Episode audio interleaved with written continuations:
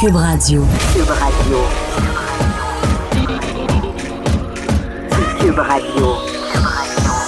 Acteur majeur de la scène politique au Québec. Il analyse la politique et sépare les faits des rumeurs.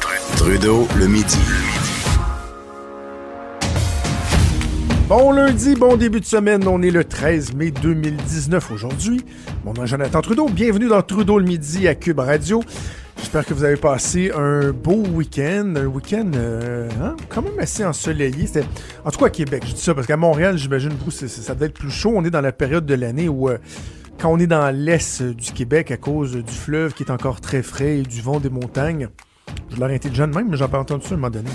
Quelqu'un qui expliquait que c'était à cause de ça, la température du fleuve, lorsqu'elle n'atteint pas encore un certain niveau, le, le, le vent qui part de l'ouest, qui s'en va vers euh, euh, qui, qui, qui, qui, se refroidit, si on veut, avec les, les, eaux du fleuve, fait en sorte que nous autres, il fait pas mal plus froid dans la région de Québec puis dans l'Est à ce temps-ci de l'année. Mais quand même, avec le soleil, c'était euh, fort agréable. J'espère donc que vous êtes bien reposés, que les mamans de ce monde ont été bien gâtées pour, euh, pour, pour la fête des mères. Alors, j'espère que vous en avez bien profité. Hier, justement, pour clore ce beau week-end-là, il y avait le gala Artis euh, à TVA, animé par euh, Marie-Pierre Morin, Jean-Philippe Dion. Je l'écoutais, euh, j'ai commencé à l'écouter autour de 9 heures en accélérant certains bouts, là, certains discours qui me tentaient moins. Puis toujours, c'est toujours merveilleux de pouvoir faire ça d'ailleurs avec l'enregistreur numérique. Et de ce que j'ai vu, un, un gala haut en couleur que j'ai bien aimé. Puis tu sais, je suis pas un critique artistique, là, alors je vous ferai pas de, de, de, de, de longs discours là-dessus, mais deux éléments. Juste un, plus puis un moins le gros plus, moi, mon, étoile du match, je, le donne à Alexandre Barrette. L'humoriste qui est venu hijacker la, les remerciements de Guy Jodoin. En fait, je dis les remerciements. Il n'a jamais eu l'occasion de dire un mot. Ou à la fin, il a dit un petit mot. Mais il a même pas pris son trophée. C'est Alexandre Barrette qui l'a volé et qui l'a même gardé dans la salle. On le voyait euh, après dans la soirée avec son trophée. Je sais pas si c'était arrangé avec le gars des vues. En peut-être que oui, parce que ça prend du gars sans tabarouette pour dire moi je vais monter sur le stage alors que j'ai pas gagné et je vais faire au complet les remerciements à la place de Guy Jodoin en passant un message que euh, ce serait bien qu'il y ait d'autres euh, jeunes animateurs qui puissent être engagés. J'ai trouvé ça très, très, très, très drôle, euh, même si c'est organisé. Là, il reste que c'était très efficace, très efficace. Mon petit moins,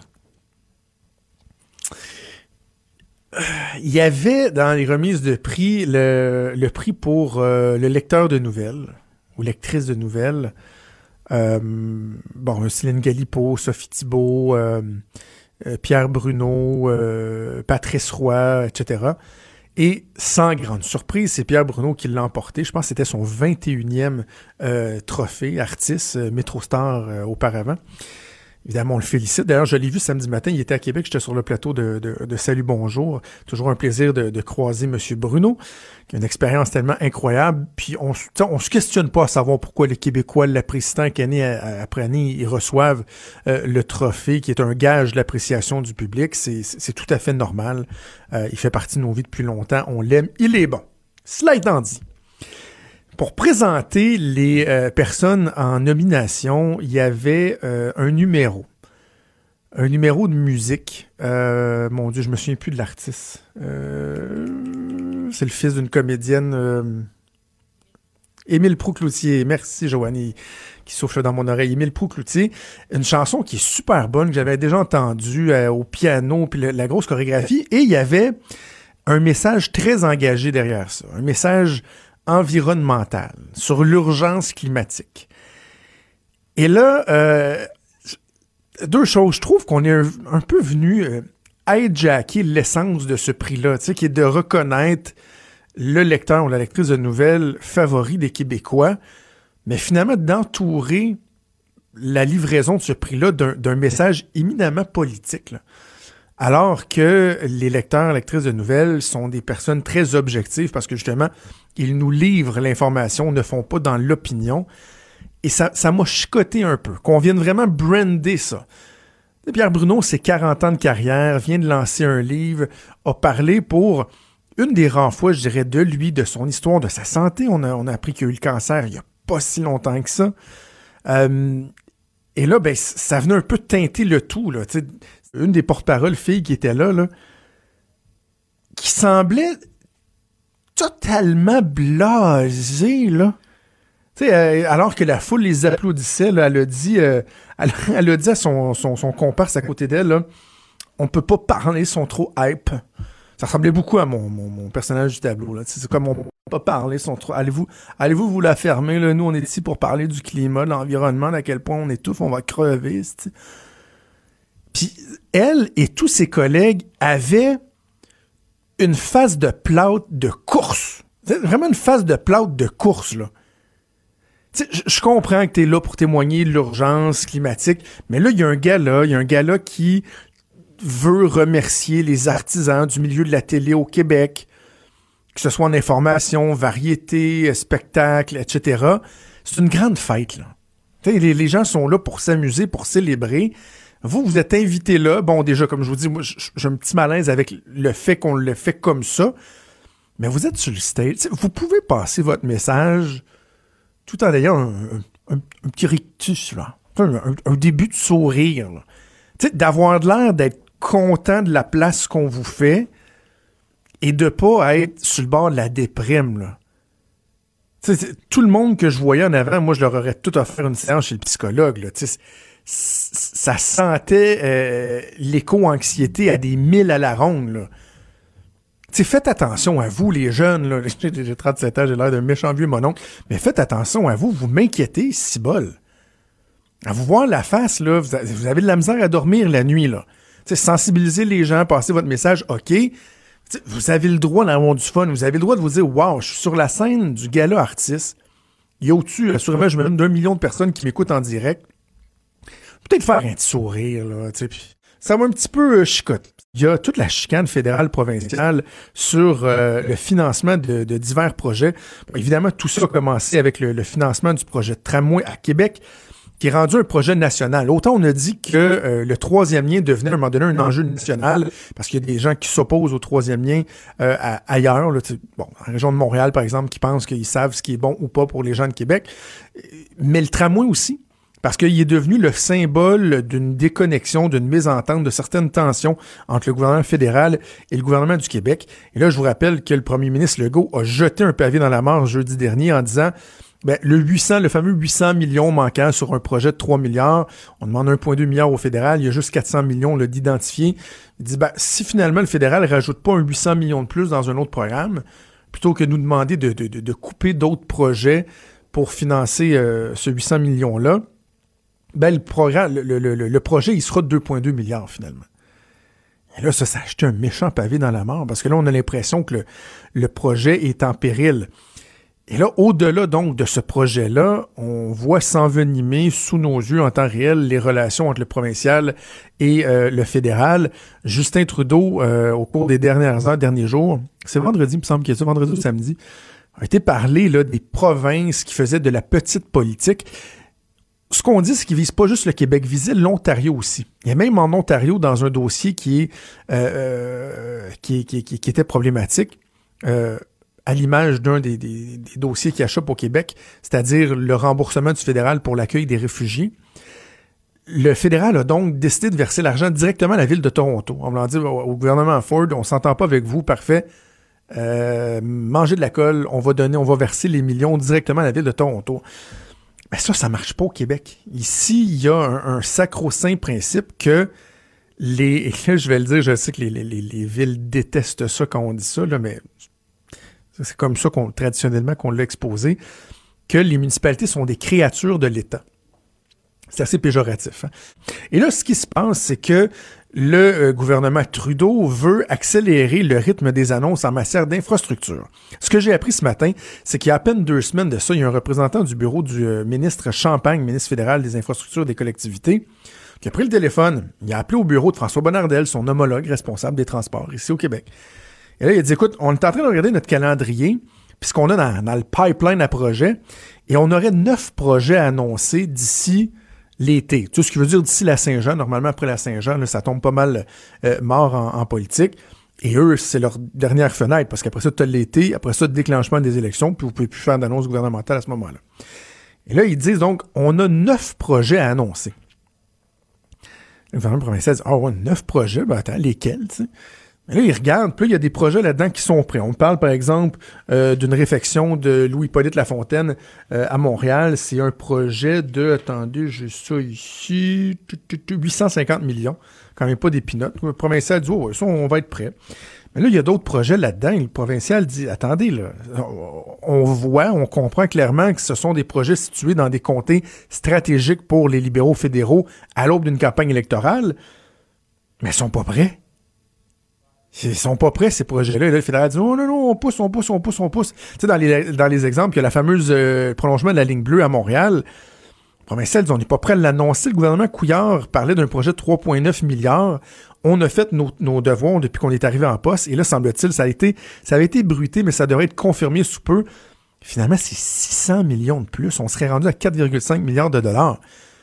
le provincial dit un instant, L'autre, c'est l'autoroute 19 euh, en, périphérie de Montréal. Un prolongement qui est annoncé à de multiples reprises. La dernière fois, c'était le gouvernement Couillard. Là, le fédéral veut confirmer. En fait, ils l'ont fait ce matin quand même. Ils ont fait leur tête voulait confirmer sa participation dans ce projet-là. Mais là, le gouvernement Legault dit un instant, nous, en campagne électorale, on a présenté un plan, le plan de décongestion qui inclut un réseau métropolitain de voies réservées. Ils ont même inscrit des sommes au, PQI, le, plan québécois des infrastructures. Donc, les sommes sont réservées. Et là-dedans, il y a une voie réservée tout le long du nouveau projet de la 19. On vient rajouter une voie, ce qui, évidemment, vient augmenter la valeur du projet. Mais le provincial dit, vous, vous êtes engagé dans l'ancien projet. Donc, on va vous demander plus, le projet va augmenter. Le fédéral dit, non, moi, j'ai pas le temps, il faut que j'annonce là tout de suite, je m'en vais en élection. Puis, de toute façon, je mettrai pas une somme de plus sur ton projet que tu rajoutes une voix ou pas. Mais là, ça veut dire que le fédéral a été annoncé 300, je pense 300 millions ce matin dans un projet qui finalement est pas encore bouclé, est pas encore ficelé.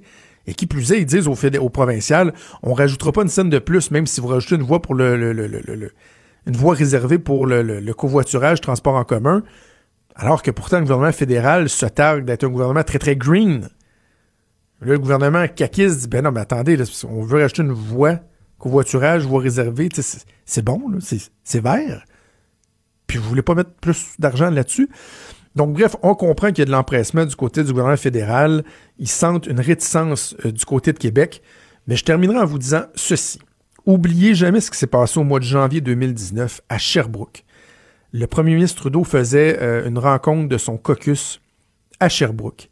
À ce moment-là, il y a eu la quatrième rencontre déjà en quelques mois entre François Legault et Justin Trudeau, où encore une fois, on avait eu des belles poignées de, main, un beau photo-op. Et à la surprise de tous, François Legault, finalement, avait tapé du pied en conférence de presse en disant Là, là, c'est bien beau les, promesses, la bonne entente, mais il y a des, projets qui doivent se réaliser. On attend des réponses fédérales et c'est pas dans des histoires de déroulage d'asphalte pour aller chercher des votes. C'est des programmes de fond. Tu sais, on parle, euh, bon, et en immigration, la baisse des seuils, par exemple les compensations que Québec demande pour l'accueil des réfugiés, un programme pour la pénurie de main-d'œuvre. Il y avait le rapport d'impôt unique, on sait que le fédéral a carrément fermé la porte. Mais il y avait essentiellement quatre grandes demandes et euh, le gouvernement Legault avait dit dans deux semaines, vous avez une rencontre à Gatineau, euh, un conseil des ministres à Gatineau. Vous, vous souhaitez que nos ministres aillent faire des rencontres avec vous. Mais il avait dit si vous n'avez pas d'annonce à faire sur ces dossiers-là, don't call us, we'll call you. On ira pas. Là, maintenant, on est rendu au résultat.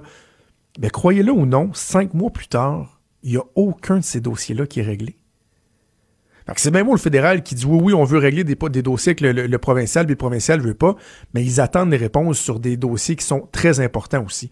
Bref, est-ce qu'il y aura euh, éventuellement un rapprochement? On va continuer à voir euh, les, deux, les deux gouvernements euh, alimenter les tensions. C'est ce qu'on va suivre au cours des prochaines semaines, prochains jours, prochaines semaines. Hey, bougez pas. Au retour, ça fait longtemps que je ne lui ai pas parlé, j'ai bien hâte de l'entendre. Jean-François Lisée qui débarque à Cube Quand Trudeau parle de politique, même les enfants comprennent. Jusqu'à 13h, vous écoutez Trudeau le midi.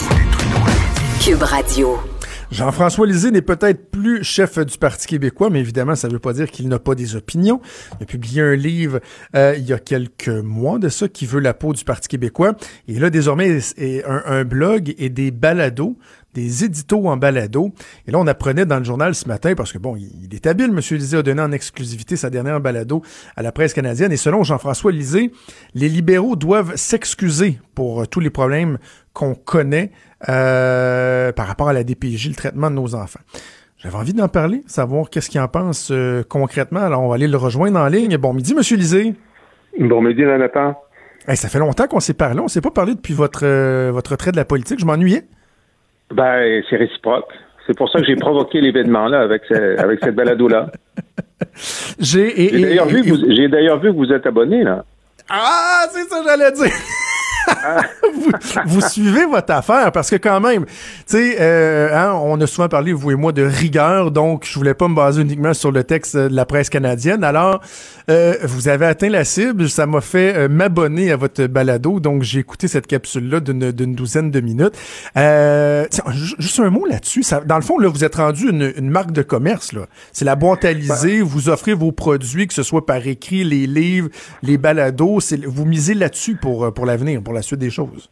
Moi, j'ai une fibre entrepreneuriale très forte. Hein. Mon père était entrepreneur, a eu toutes sortes d'entreprises. Et puis, euh, j'ai décidé que j'allais créer mon propre emploi maintenant que je ne suis plus euh, un, élu. Et puis, effectivement, avec le livre, je l'ai édité moi-même, euh, je l'ai distribué moi-même. Puis maintenant, les balados, le blog, donc, j'essaie justement de créer cet emploi. Si les gens qui s'intéressent, c'est relativement peu cher, c'est 99 cents par semaine. Ceux qui ne s'intéressent pas, c'est pas grave. Est-ce que ça fonctionne bien à oui, ça fonctionne bien. ça fonctionne bien. On, parlera de chiffres ensemble si vous voulez, mais euh, oui, c'est. Non, non, mais je ne demandais pas des chiffres. Non, non, non, mais quand même, pour de vrai, je trouve c'est c'est ambitieux puis c'est digne de mention parce que là, lorsqu'on a été chef de parti, lorsqu'on a le, un curriculum vitae comme le vôtre, euh, j'imagine que euh, c'est pas trop difficile de se trouver des emplois. Il y a des gens qui voudraient avoir des conseils, puis donc de décider de, de tenter une aventure comme celle-là, franchement, c'est digne de mention, Monsieur Lisée. Euh, je vous remercie. Ça n'empêche pas le reste. Hein. Je donne des conférences, euh, je, je donne des conseils, je peux prendre des mandats. Mais de toute façon, c'est encore assez jeune. Hein. C'est, euh, seulement le premier le 1er octobre dernier que ma vie politique s'est terminée. Donc, l'avenir dure longtemps. Mais en attendant, j'ai des choses à dire, des choses parfois assez percutantes. Je tiens à les, à les dire moi-même. Et puis, je suis content de pouvoir en discuter avec vous. OK. Alors, euh, rentrons dans le vif du sujet. Concernant la, la DPJ, lorsqu'on lit le, le, résumé, le texte de la presse canadienne, euh, ce qu'on croit comprendre, c'est que dans le fond, vous faites un lien, vous blâmez les libéraux pour le, le drame qui a euh, touché euh, choqué, euh, attristé tout le Québec mm. euh, à Granby avec le, décès de la, petite fille martyre de, de, 7 ans. Mais lorsqu'on écoute votre balado, quand même, vous apportez, vous apportez une nuance par rapport au lien à faire directement en cet événement-là et le bilan des libéraux. Là. Oui, ah oui. de toute façon, je dis, c'est parce qu'on discute beaucoup de la protection de, de, la jeunesse maltraitée en ce moment. Les libéraux disent ça prend une grande commission. Évidemment, il n'y a pas de lien de cause à effet à faire entre les gestes très condamnables des libéraux et ce qui s'est produit à Granby. Est-ce qu'il y a une incidence des, compressions budgétaires et de la désorganisation imposée par les libéraux? On laissera l'enquête publique le dire, mais c'est pas mon propos. Mon propos, c'est de dire plutôt, écoutez, c'est sûr que notre système de protection de la jeunesse a été affaibli considérablement partout au Québec au cours des cinq dernières années.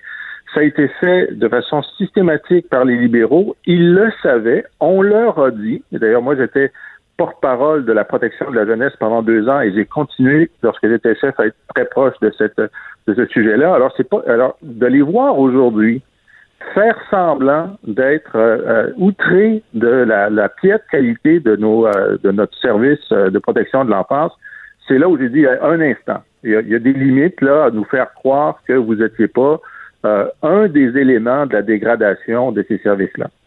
Parce que quand, quand on fait une affirmation comme celle-là, M. Lisée, évidemment, il faut être en mesure de, de, de l'appuyer. C'est-à-dire, bon, les libéraux euh, se disent choqués, mais est-ce qu'on est capable de démontrer qu'il y avait eu des, des signes avant-coureurs, qu'il y a des gens qui avaient tenté de, de, de, de, de, de lever, là, des, des, des, de donner des signaux d'alarme? Et la réponse à ça, c'est oui. Oui, alors je, je, passe un certain nombre de, signaux d'alarme en revue. Ben, ça a commencé dès les premiers mois du gouvernement Couillard avec le docteur Barrette.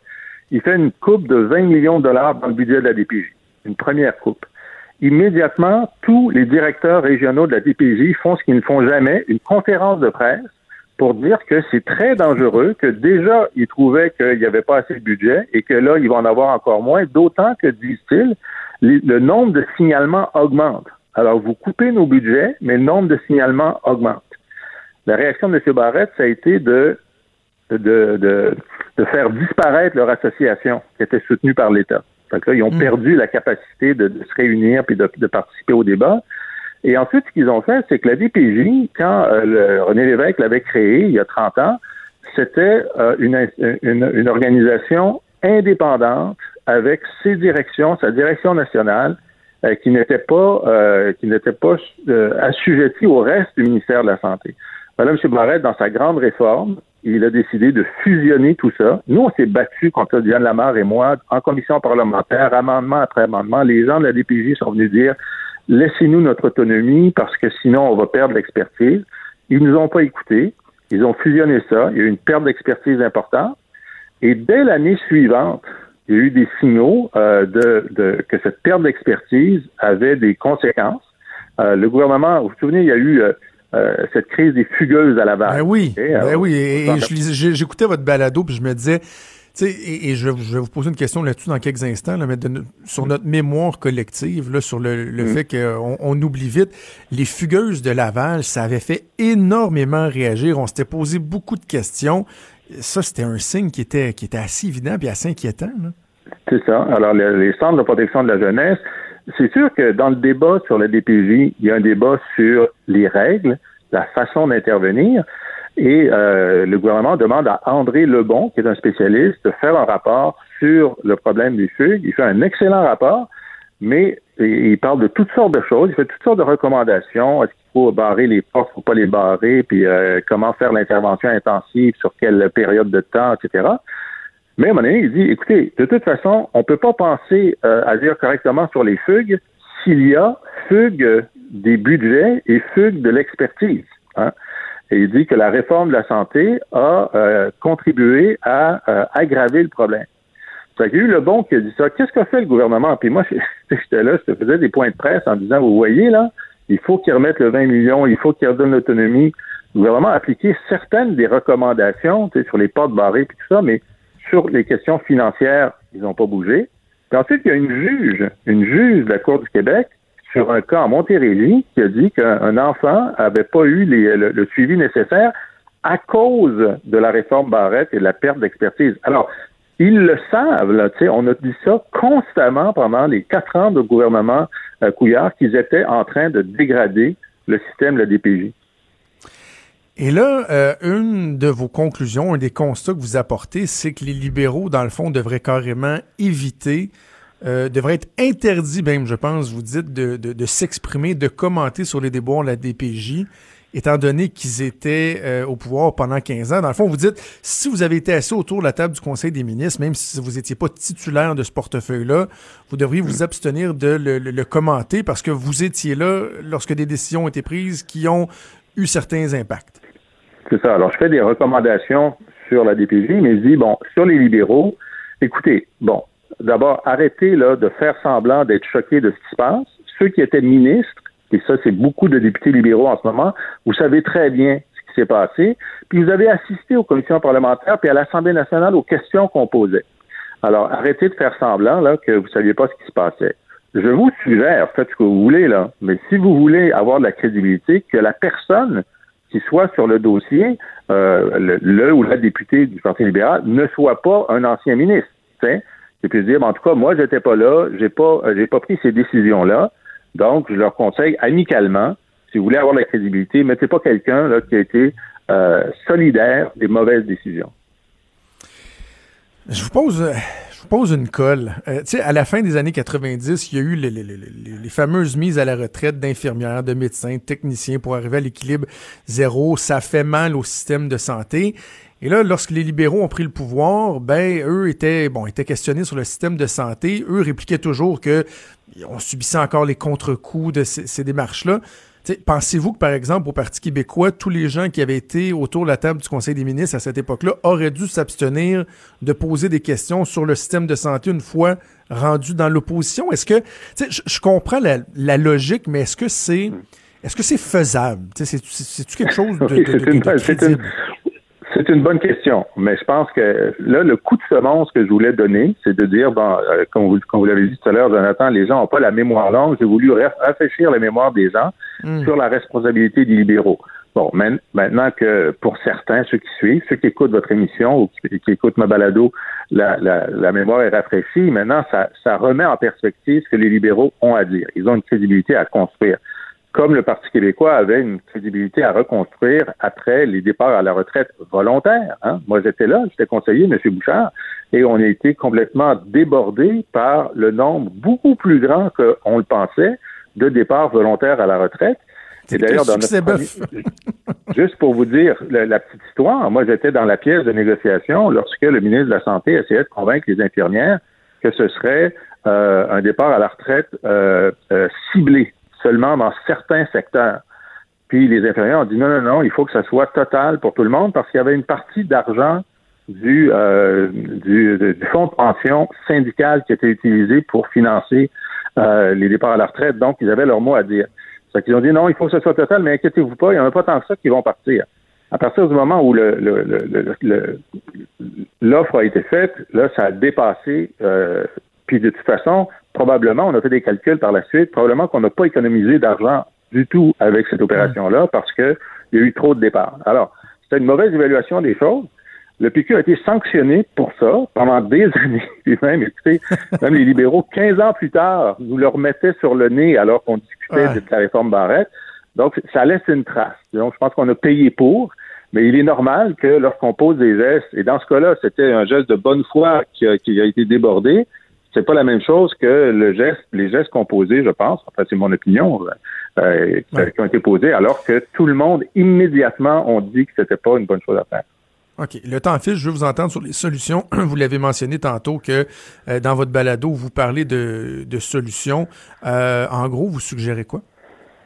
Bon, d'abord, rétablir les budgets, faire une, une, réelle évaluation de qu'est-ce que c'est un budget optimal pour euh, pour la DPJ. Puis on sait que la clé de l'accompagnement des enfants maltraités, c'est qu'ils aient devant eux un interlocuteur, on appelle ça un intervenant, qui ne change pas parce qu'il faut construire la confiance. En ce moment, là, un enfant peut avoir deux, trois, quatre intervenants de suite en dans trois ou quatre ans. C'est beaucoup les, les, les problèmes budgétaires qui causent ça. Donc, dire c'est quoi la base budgétaire que ça, prendrait, puis ensuite indexer cette base-là sur l'augmentation des signalements, pas sur l'inflation, pas sur euh, le taux de croissance. Si les signalements augmentent, le budget doit augmenter, on ne doit pas se poser de questions. Redonner à la TPJ son indépendance euh, au sein du ministère de la Santé, et je pense que la personne qui devrait porter les dossiers de la jeunesse, ce serait le ministre ou la ministre d'un grand ministère de la jeunesse qui aurait les garderies, l'enseignement primaire et secondaire et la protection de la jeunesse. Et là, on aurait hmm. autour de la table du Conseil un ministre très fort dont c'est euh, une des tâches de défendre la protection de la jeunesse et finalement avoir au bureau du premier ministre un responsable de l'ensemble des, dossiers jeunesse. Et ce que Camille Bouchard nous avait proposé, puis nous on avait pris cet engagement-là en campagne, une politique nationale de la bienveillance envers l'enfant, contre la maltraitance, puis se donner des objectifs sur quatre ans, sur huit ans, en faire une mobilisation générale pour faire reculer la maltraitance partout au Québec. J'ai envie de dire, on a mis Camille Bouchard euh, au monde, on devrait peut-être l'écouter. Hein. Quelle, quelle, référence, quelle sommité en la matière. Il a, il a, dédié une, grande partie de sa vie à ça, à la protection et au, bien-être des enfants. Hein. Exact, exact. Et puis, euh, il n'a jamais arrêté de, de mener ce combat-là, de, de, proposer des choses ancré dans une connaissance de euh, la réalité sur le terrain psychosocial. Il a été celui qui nous a convaincus avec M. Bouchard de créer les garderies à bas coût. Euh, et une partie de la politique familiale vient des travaux de Camille Bouchard. Il a 70 ans, il est encore fringant, euh, il, est, disponible. Il va y avoir une commission bientôt. Ça, c'est une bonne chose. Il y a une commission sur, sur l'enfance. Je pense que Camille Bouchard devrait être mis à contribution. Très intéressant. Euh, dites-moi en est-ce que là, vous vous prononcez sur des éléments du, gouvernement, mais lorsque ça va toucher le Parti québécois, la course à la chefferie, tout ça, allez-vous vous garder une petite gêne ou... Euh, oui, ben ça c'est sûr que comme ancien chef, euh, je vais rester neutre dans la course, la course au leadership. j'ai j'ai donné des éléments, j'ai participé à la réflexion sur l'avenir du PQ dans mon ouvrage qui veut la peau du Parti québécois. Je vais probablement continuer à le faire sur sur les principes, sur euh, mais je suis en soutien. Moi, je suis un souverainiste en soutien. Euh, je trouve que Pascal Bérubé travaille très bien. Le Bloc québécois, à l'automne, ça va être très important ce qui va se passer euh, au moment de l'élection sur le rebond du, du, Bloc. Alors, je suis pas, je fais pas semblant là d'être un, conseiller, pas un conseiller ou un, un, critique détaché. Je suis un indépendantiste militant. C'est ma famille politique. Mais j'ai de l'expérience, j'ai fait des choses, je connais des choses. Je vais mettre mes opinions à contribution et contribuer au débat public. Monsieur Lisée, lorsque vous étiez chef euh, de l'opposition, vous m'avez déjà envoyé une carte de Noël disant que j'étais votre Trudeau préféré. Là, vous êtes plus chef, mais j'ai acheté votre livre numérique, je me suis abonné à la balado, je vais te savoir une carte de Noël. c'est certain. C'est certain. Parce que l'autre Trudeau, là, lui, il pas abonné. Fait que, euh, non, je pense que vous êtes, vous êtes loin en avance dans, la famille Trudeau. Ça se passe, la compétition est pas forte. Jean-François Lisée, euh, on invite les gens à s'abonner à votre, votre balado, à suivre euh, la boîte à Lisée pour vos blogs, vos réflexions, acheter vos livres. Bonne chance pour l'entreprise, puis merci de, de, m'avoir parlé. On, remet ça bientôt. On remet ça bientôt. Merci. Merci, c'était Jean-François Lisée, l'ancien chef du Parti québécois. Bougez pas. Jonathan Trudeau. Trudeau, le midi. La semaine dernière, il y a un élément qui a frappé l'imaginaire, qui a choqué, qui a suscité beaucoup, beaucoup de questions. Évidemment, je parle, de l'assassinat euh, de Salvatore Scopa qui s'est euh, passé en plein Sheraton de Laval. Donc, c'est le 4 mai dernier, devant des jeunes, devant des familles. Ça a causé une, une espèce de panique.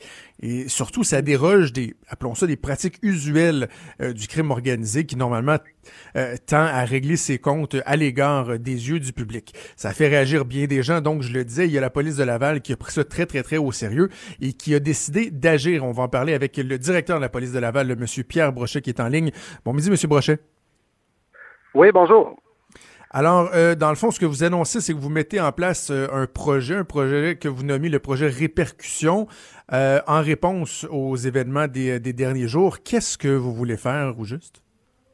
Oui, en fait, dans un premier temps, ce qui est clair pour nous, c'est ce qui s'est passé à Sheraton est inacceptable. Vous savez, il y a un individu qui est rentré et qui a tiré plusieurs coups de feu alors qu'il y avait des centaines de personnes sur les lieux. Donc, ça a mis en risque, à risque la population, les citoyens qui étaient présents. Alors, on sait, euh, tout premier abord, qu'un meurtre, c'est inacceptable en partant. Hmm. Mais là, on a les gens qui étaient au Sheraton croyaient que c'était un tireur actif. Donc, j'ai rencontré des gens qui étaient présents et les gens se sont barricadés et vraiment, il y a eu un sentiment de panique. Pour vous donner un exemple, il y a eu des enfants qui se sont cachés euh, en pleurs euh, dans les cuisines du Sheraton. Donc, comme directeur de police, on ne peut pas tolérer ça. Là. Donc, je veux passer un message au crime organisé leur dire que ces pratiques-là sont inacceptables. Et pour faire, pour passer le message, j'ai communiqué avec le directeur de Sauté du Québec et le responsable de la GRC au Québec. Et là, on a créé une équipe mixte euh, dans le projet Répercussion. On a la GRC, la SQ et euh, la SQ qui est l'équipe DICO, ainsi que l'équipe Equinox qui est, qui est, en place à Laval. Donc, on joint nos forces et on va accentuer la pression. Accentuer la pression, ça veut dire on est sur le terrain, davantage sur le terrain, et on, visite de façon systématique les endroits reliés au crime organisé italien. Euh, que ce soit les restaurants, les cafés, les bars, donc des enquêtes systématiques, ainsi que des vérifications, l'application de bris de conditions, l'exécution de mandat, etc. Et aussi identifier des opportunités d'enquête aussi, pour euh, toujours accentuer la pression, pour passer un message clair aussi. Vous parlez du crime organisé euh, italien, communément appelé la mafia, mais on pense, quand on pense aux moteurs, par exemple, aux gangs de rue, est-ce que tout ça est interrelié ou, on se concentre vraiment sur le crime organisé italien? De plus en plus, le crime organisé est interrelié. Depuis une dizaine d'années, vous savez, c'est de, moins en moins précis. Évidemment, euh, ce qu'on pense avec le, meurtre de Salvatore Scopa, c'est plus relié à une affaire interne. Donc, on sait pour l'instant beaucoup plus la mafia italienne. Donc, il y a un peu d'instabilité au niveau du crime organisé italien, ce qui provoque certains, certains gestes, certaines réactions. Donc, mais évidemment, on va travailler tout ce qui est crime organisé au sens large. Puis vous savez, on donne souvent, la mafia italienne, on dit souvent que Euh, les pratiques ont changé parce qu'ils donnent vraiment des contrats à l'externe, ce qui font exécuter des notes, mais il reste qu'ils demeurent responsables et imputables de ce qui se passe dans ces situations-là. Qu'est-ce que vous répondez aux gens qui disent, euh, ben, quand ils règlent ça entre eux, euh, bon, dans un coin tranquille, une ruelle ou quoi que ce soit, ça nous dérange moins que lorsqu'ils font ça euh, en public? Ben, c'est pas plus acceptable de commettre un meurtre, on s'entend là-dessus. Mais évidemment, quand tu es rendu, si tu rentres, tu sais, si tu rentres dans un endroit où il y a des centaines de personnes, puis tu risques de tuer des gens, mais là, c'est comme, euh, c'est comme une coche supérieure hmm. qui dit là, il faut que ça arrête. Il faut que ça arrête. Vous savez, on ne peut pas empêcher un règlement de compte. C'est difficile de dire quand, une organisation criminelle décide de régler le compte de quelqu'un, c'est difficile à prévenir, à moins d'avoir de l'information privilégiée. Mais ce que je veux empêcher là, c'est la façon dont on les fait. Donc, c'est de faire ça dans des lieux publics. Puis on a vu quelques autres exemples récemment aussi. Est-ce que vous avez peur que euh, ce qui s'est passé au Sheraton Laval soit pas euh, un, un, événement isolé, qu'on devienne, euh, qu'il y ait un peu plus de laxisme dans la façon où on va régler les comptes et que, et, que ça devienne monnaie courante? Et si oui, pourquoi? Qu'est-ce qui explique que soudainement on y fasse moins attention? c'est difficile d'expliquer les raisons. C'est peut-être une question de culture ou euh, il y a un élément certainement, ce qu'on voit au niveau de la mafia italienne, c'est qu'il y a un leadership moins solide.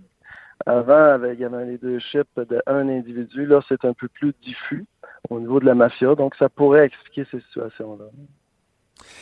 Et euh, à Laval, est-ce qu'il y a une, recrudescence? Est-ce qu'on on voit une augmentation de la présence du crime organisé? Je sais que vous avez passé près de 30 ans au SPVM à Montréal, bon, euh, où on, connaît l'enracinement du crime organisé, mais de voir ça à Laval, est-ce que c'est un phénomène qui est nouveau, qui est en expansion? Comment vous l'évaluez?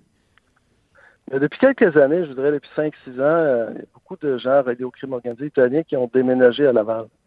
Donc, les gens vont vivre à Laval, donc dans des résidences de luxe, puis ils vont fréquenter les endroits licenciés, les cafés, les restaurants. Donc, ça, c'est un phénomène qu'on a vu au cours des dernières années, mais qui n'a pas nécessairement un impact sur la sécurité publique. les gens ont décidé de se déplacer. Il y a eu ce phénomène-là. Euh, donc, c'est présent. Nous, on est habitués à vivre avec ça. Il y a des, gens, euh, des groupes italiens qui demeurent à Laval et, qu'on voit régulièrement. Est-ce qu'il y a beaucoup d'établissements qui sont contrôlés par, euh, par le crime organisé? Des fois, bon, c'est une façon de, blanchir de l'argent, d'essayer d'avoir des, des, activités légales. Est-ce qu'on sait que vous parlez, par exemple, que vous allez cibler des, bon, des restaurants, des bars? Est-ce que ce sont des endroits qui sont uniquement fréquentés par ces gens-là ou qui, dans certains cas, sont carrément contrôlés ou euh, une propriété du crime organisé? Il y, a, des, il y a des deux situations. Vous savez, pas parce qu'il y a un groupe de radio-crime organisé qui est assis dans un restaurant que qu'il contrôle ce restaurant-là.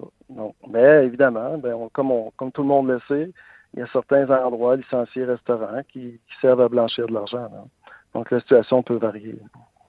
OK.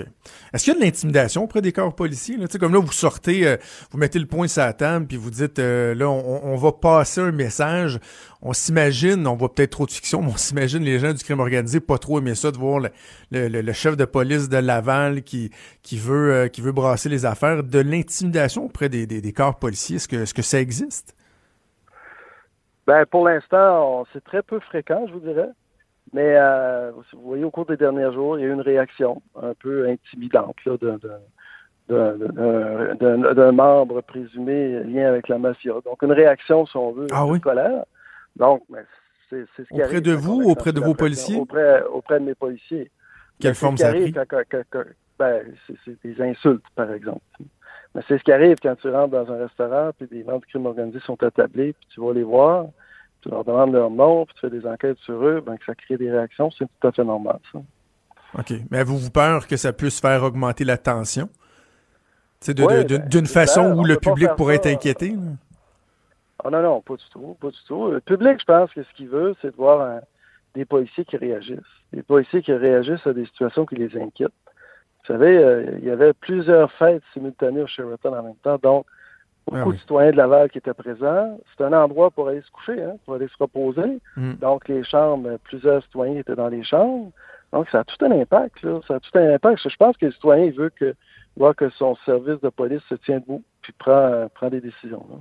Absolument. Vous avez parlé de, l'implication de d'autres corps policiers. Est-ce qu'il y a d'autres villes qui vont être touchées ou on se concentre sur Laval? Ben, j'ai eu des appels euh, aujourd'hui pour d'autres villes qui voulaient s'impliquer. Ce sera à déterminer, là. Et la durée dans le temps, avez-vous une idée de, de, de, de, euh, combien de temps vous voulez, euh, vous voulez, vous voulez que ça dure, ce, renforcement, si on veut, des mesures? Ou? Ben, c'est jusqu'à nouvel ordre, évidemment. Si on procède à l'arrestation du bandit qui, a fait ça au Charlottetown, ça pourrait aider. OK. Est-ce qu'on sait si l'enquête progresse, euh, M. Brochet?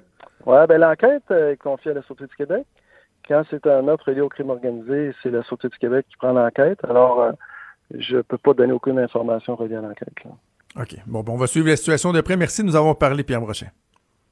Merci à vous. Bonjour. Merci beaucoup, Pierre Brochet, directeur euh, du service de police de Laval. Je, trouve ça assez rassurant de voir que la police décide de prendre le taureau par les cornes.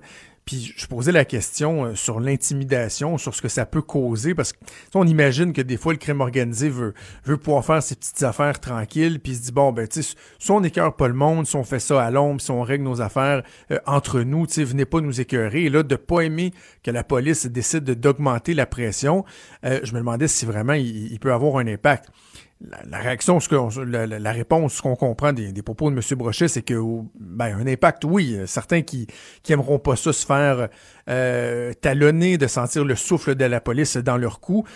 Mais en même temps, je pense que la population comprend qu'on aime mieux ça que euh, de les laisser faire, de laisser, euh, de les laisser filer, de se sauver après avoir commis un geste aussi, aussi terrible. Moi, je, viens de Laval, je suis un Lavallois, puis Sheraton à Laval, j'étais là plusieurs fois dans ma vie pour des congrès, pour euh, euh, des, des, des, célébrations. C'est toujours c'est collé sur l'autoroute euh, l'autoroute 15 sur le carrefour Laval. Et de penser, je sais pas si vous avez vu les vidéos qui circulent depuis ce matin, des gens qui ont filmé dans les instants qui ont suivi la fusillade. D'ailleurs, vous faites quoi? Ça, c'est un truc qui m'échappe. Tout le monde a peur. Vous demandez s'il n'y a pas un, un tireur fou qui est, qui, qui est, sur place. Puis les gens, le réflexe, c'est de sortir le téléphone puis de filmer. C'est quelque chose qui m'échappe totalement. D'ailleurs, et là, je, je du coq à l'âne, mais il y a un avion là, en Russie là, qui, a, qui, a, connu une fin, euh, un atterrissage épouvantable. Il y a la moitié, je pense, des passagers qui sont décédés. L'avion atterrit, la moitié de l'avion est en feu et tu vois des vidéos de gens qui sont dans le cockpit pas dans, le cockpit, mais dans, l'appareil qui sont en train de filmer par la fenêtre, tu vois le feu pendant que ça atterrit. Ça, moi, j'aurais pas le réflexe de sortir mon téléphone et, de filmer. Bon, euh, fin de la parenthèse. Mais bref, on a vu les images de ce qui s'est passé au Sheraton et c'est traumatisant. Mais tu vois la place des gens qui étaient là des jeunes enfants qui vont être carrément traumatisés à vie par ce qui s'est passé. Donc, franchement, de voir que la police de Laval euh, décide de, de, de, mettre les bouchées doubles, de talonner, d'envoyer un message au crime organisé, je pense que c'est tout à fait justifié et justifiable. Trudeau, le midi. Joignez-vous à la discussion. Appelez ou textez. 187 Cube Radio. 1877 827 2346. Hier avait lieu la huitième marche des Perséides. Savez-vous ce que c'est la marche des Perséides? C'est une initiative pour euh, soutenir les parents endeuillés par euh, la perte d'un enfant, donc euh, des familles qui ont à vivre avec la, la, difficile réalité du deuil périnatal. Moi, j'ai déjà participé à cette marche-là il y a quelques années. J'ai des gens proches de moi qui ont vécu ce drame-là à deux reprises, les mêmes personnes qui l'ont vécu à deux reprises. Et c'est pas évident, mais c'est un sujet dont on ne parle pas beaucoup. Peut-être parce que c'est trop tabou. Et justement, je voulais en parler avec une personne qui vient du, de l'organisation des Perséides. C'est Marie-Claude Chamberlain, elle est vice-présidente de, euh, des Persides. Également, elle fut, elle est encore, j'imagine, une maman euh, en deuil. On va en parler avec elle. Bon midi, Madame Chamberlain. Bon midi, tout le monde. Madame Chamberlain, euh, peut-être d'abord pour bien aiguiller les gens, bien informer, lorsqu'on parle de deuil périnatal, on parle de quoi? Quelle est la définition? À partir de quand, par exemple, on peut parler de deuil périnatal lorsqu'on perd un enfant? Ben, en fait, là, on parle de deuil périnatal à partir du moment où que euh, en fait, ça peut partir euh, d'une fausse couche, d'une interruption de grossesse, grossesse ectopique, puis encore là, ça, ça va jusqu'à la première année de vie. Donc, euh, ça couvre vraiment là, un large spectre là, quand on est enceinte, puis après la, la grossesse. Euh, je parlais de tabou tantôt. Est-ce que c'est encore un, sujet qui est tabou lorsqu'on on, aborde le, sujet du deuil périnatal? Oui, parce que les gens, ils savent pas comment réagir. Là, souvent, la grossesse, c'est supposé être un moment heureux, un moment où on, on, on célèbre la vie, puis tout à coup, là, du, souvent du jour au lendemain, c'est plus le cas. Donc, les gens autour de nous, ils ne savent pas comment réagir. Souvent, les gens, ils, pensent que la grossesse va se, se, concrétiser de manière positive. On n'a jamais l'impression que ça va être négatif, là, une grossesse. Quand on parle de tabou, euh, bon, euh, de quoi on parle? Est-ce que c'est, par exemple, le, malaise qu'on peut avoir euh, à aborder cette question-là avec des gens qui sont touchés par le deuil périnatal? Est-ce que c'est la peur d'une maladresse, de ne pas vouloir évoquer le sujet? Est-ce que ça fait partie de ça, le malaise qu'on a à aborder la question avec, avec les gens qui sont touchés par, par ça? Oui, en fait, ça en fait partie, mais aussi le fait de souvent c'est des histoires des fois des, cauchemars là qu'on n'ose pas décrire. Des fois, c'est la maladresse des gens, comme vous me disiez, mais c'est euh, aussi le fait que c'est douloureux pour les gens. On ne mm. peut pas, on, marche comme sur les des œufs, puis pourtant les gens qui sont touchés, ils veulent vraiment qu'on soit là. Ils ont besoin de nous autour de nous. des fois, c'est juste de il y a tellement de manières. Des fois, c'est pas de, de parler, c'est juste d'écouter. Euh, puis c'est tout le long, là, même encore moi aujourd'hui, après huit ans, des fois c'est juste d'en parler, des fois c'est juste d'être présent justement à la marche avec d'autres qui le vivent.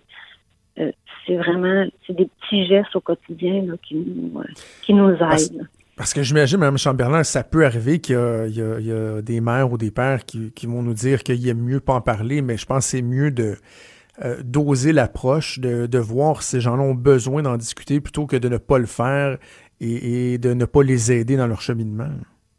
C'est exactement ça, parce que des fois, les gens, ils veulent pas en parler dans les premiers moments, puis par la suite, ils veulent en parler, mais les gens ne sont plus là, ou euh, tout simplement parce qu'ils ne savent pas comment euh, aborder le sujet, mais déjà juste de dire qu'on est présent pour eux, puis juste de, de, leur rappeler que si jamais ils veulent en parler, on est présent.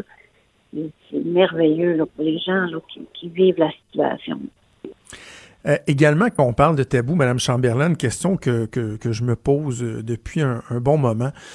Lorsqu'il y a des gens qui ont vécu le deuil périnatal, qui ont perdu euh, un enfant un moment ou à l'autre de la grossesse ou suite, à la naissance, et qui par la suite vont vivre une autre grossesse et avoir des enfants qui sont, qui sont pleinement en santé, oui. Est-ce que ce serait un mythe de penser que, que les gens diraient Ah, ben, elle doit pas être marquée par ce qui s'est passé, parce que là, bon, elle a eu des enfants ou ils ont eu des enfants, sont en santé, donc il n'y a plus de séquelles? Pas du tout. Euh, moi, quand que je vois des drames comme ce qui s'est passé euh, à Grande Bay, pour pas remettre le sujet, mais euh, moi, ça vient me chercher au plus haut point. Quand que je, je vois des enfants malades à l'hôpital, je vais toujours avoir une pensée pour l'enfant que, que j'ai perdu, qui est plus là avec moi. Il y a des moments de la vie comme quand mon plus vieux est rentré à l'école ça m'a rappelé que non, l'autre, il ne rentrera jamais à l'école. Euh, il y a à chaque séquence de notre vie ou à chaque événement qui entoure des enfants, on s'en rappelle. Euh, puis de toute manière, maintenant, souvent les gens, ils, en parlent de plus en plus et euh, des gens autour de nous vont être touchés par justement là, le deuil périnatal. Puis nous, à ce moment-là, on est interpellés, là, c'est sûr, là, autant dans, dans tous les sens du terme. Quelles sont les ressources qui sont, euh, qui sont offertes aux gens qui sont touchés par le deuil périnatal? Il y a, euh, j'imagine, ben, le, système de santé qui doit offrir un certain accompagnement, peut-être commencer par eux, puis également, vous, parallèlement à ça, qu'est-ce que vous offrez comme, comme service, comme accompagnement?